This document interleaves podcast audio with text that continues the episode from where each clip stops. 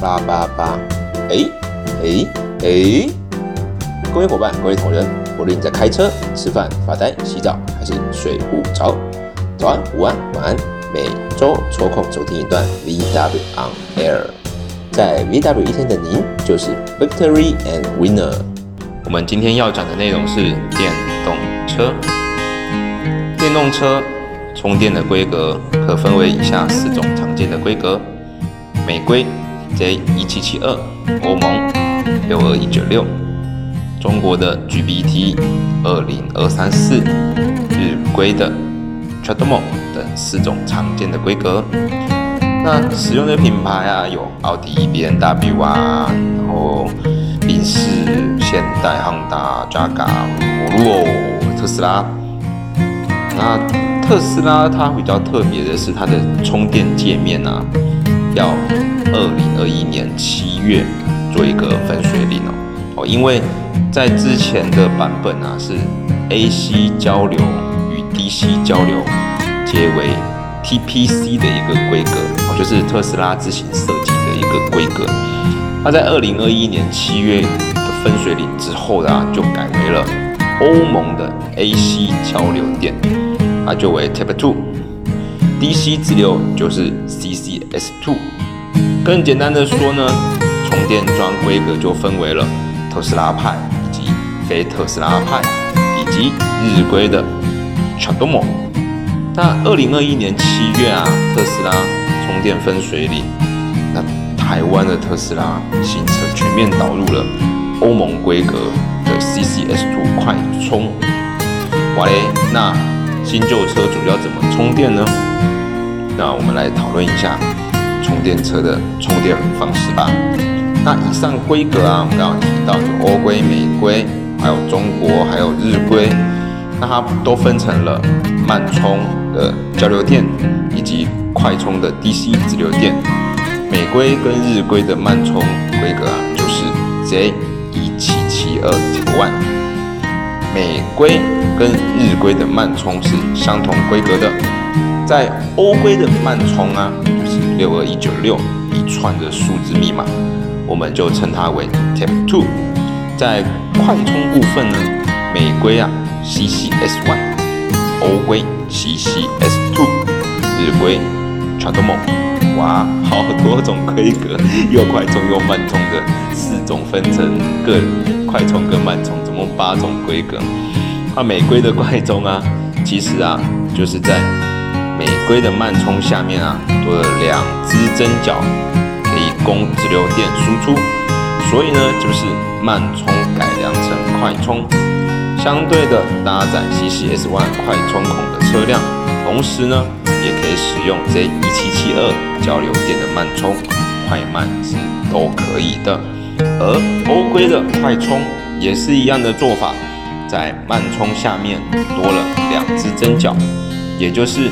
慢充改良成快充，相对的搭载 CCS2 快充孔的车辆，同时可以使用六二一九六的交流电慢充，快慢皆可。那这美规啊及欧规的介绍说法其实是一样的，那就是名称不同。而日本快充 CHAdeMO 就是它独有的孔位样式啊。一杯茶即得的意思，形容啊，充电速度宛如喝一杯茶的时间，简单快速。中国的慢充二零二三四点二，快充二零二三四点三，那就是中国快慢充的孔位样式。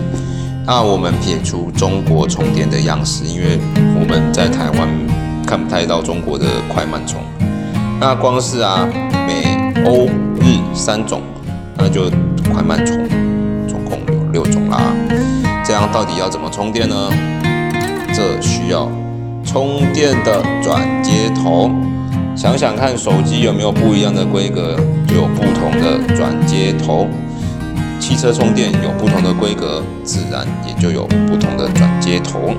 全台湾 DC 快充依旧是由 TPC 就是。特斯拉的规格，CCS Two、CCS One、t r a d o m o 等四种不同规格所组成。目前依然以特斯拉旧车型专用的 GPC 数量最多，因为它占据我们的时间也是最长的。它总共占比达百分之三十七。特斯拉新车采用的 CCS2，那大概是有百分之三十二左右。非特斯拉阵营啊，新款电动车所使用的 CCS1，大概目前是百分之二十六。最少车款使用的日规 c h a d m o 依旧是金培妹默做的啦，它整体只占了百分之五而已。那看完了我们 DC 快充规格的最新战况啊，接着我们就要看看台湾的 AC 慢充规格的现况喽。J1772 目前啊，全台的整体占比大概约百分之七十吧，包含了 GPC 的百分之二十五到二十六左右。以及 Type Two 百分之十点多块五，那这样依然啊是无法撼动这一七七二的那个慢充的领先地位，因为它占的比例真的是太高了。那这样子的电动车的充电规格啊，想必呢大家就会有一个大概初步的了解，总共有四种规格，都各有快充以及慢充的一个分别啦。那电动车它会有一个测试的。电量可跑多远的一个规范的一个标准，它分为了呃 NEDC，NEDC 的话就是欧洲驾驶周期的测试的规范，还包含了还有一个是 WLTP，WLTP 就是世界轻型乘用车的测试规范，最后一个是 EPA，美国国家环境。保护局哦，总共会有这三种测试的数据。那在第一个我们讲到的 NEDC 欧洲驾驶周期测试规范，它这个设计数据啊，通常在实际上使用会打个七折到七五折左右吧。那第二个，第二个就是 WLTP 世界型的。轻轻型的乘用车测试规范，这个打折大概会大概是八到八五折的一个电量打折。最准确的啊，其实就是 EPA 美国国家环境保护局的这一个测试，它是最准确的，它大概是打个九折到九五折吧，会比较类似像。特斯拉吧，特斯拉它就是用这个去做测试。那相对的，特斯拉的最高里程的车型应该是 Model S，OK 到六百多。实际上应该打个折，跑个五百多左右，应该是没什么太大问题。所以在电动车啊，大家最担心的就是它的续航力到底可以跑多远？我充一次电到底是可以。台中来回还是高雄来回？哦，这个就是大家会比较担心的一个地方。那最近很多品牌都陆陆续续有很多电动车发表，包含了那直接有 N 七嘛，最近摩洛也有去做一个新的一个电动车发布。哦，那如果啊你看到它的一个数据啊是 NEDC，然后标榜什么七百公里，但是它数据是 NEDC 的数据。哇，那个七七折呀，七百台乘以七七折，大概是四五百左右。所以呢，你就会发现你公布的数据跟我实际跑数据，哇，差的好多。所以啊，有时候我们看这些数据的时候，可能要了解一下它的测试方法，数据是哪一种。好，那在电动车的部分呢，其实在台湾啊，有好多电动车已经有在贩售了，包含了我们最便宜的电动车。你想想看，其实最便宜的电动车是中华汽车 Berry Car，中华汽车的 Berry Car 电动版，它的价格其实挺便宜的，一百万以，八十九万啊到九十几万。哦，但是它的一个续航力啊其实不高，它的续航力大概一百多公里而已，而且是 NEDC 的一个数据。那所以呢，大家其实不太会去。注意到它这个车款，那再来啊，还有，比如说像，嗯，现代的 Kona，它其实也有电动车。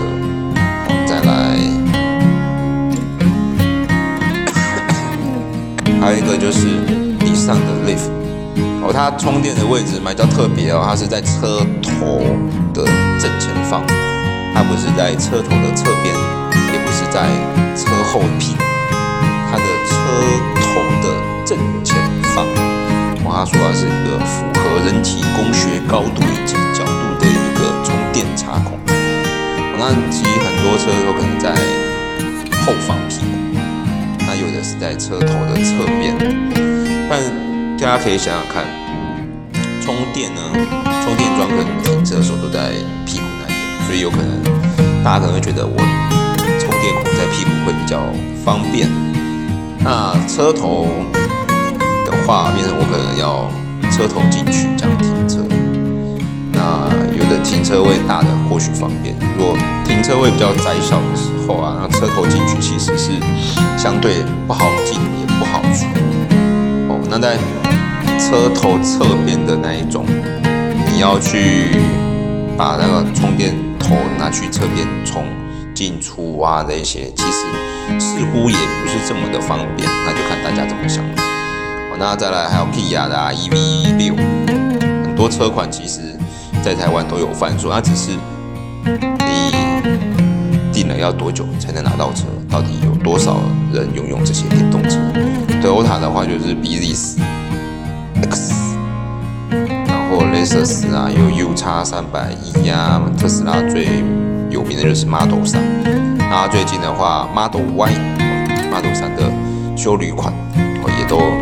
正式在台湾上面有在去做接单贩售啊，Volvo 啊叉七四零啊也有电动款，再来 B N W 的 i4 以及奥迪，奥迪的一个动力也很强，再来啊还有 B N W 的 i 叉，这些都是很多品牌哦，就是豪华车品牌都有进入到电动车的市场。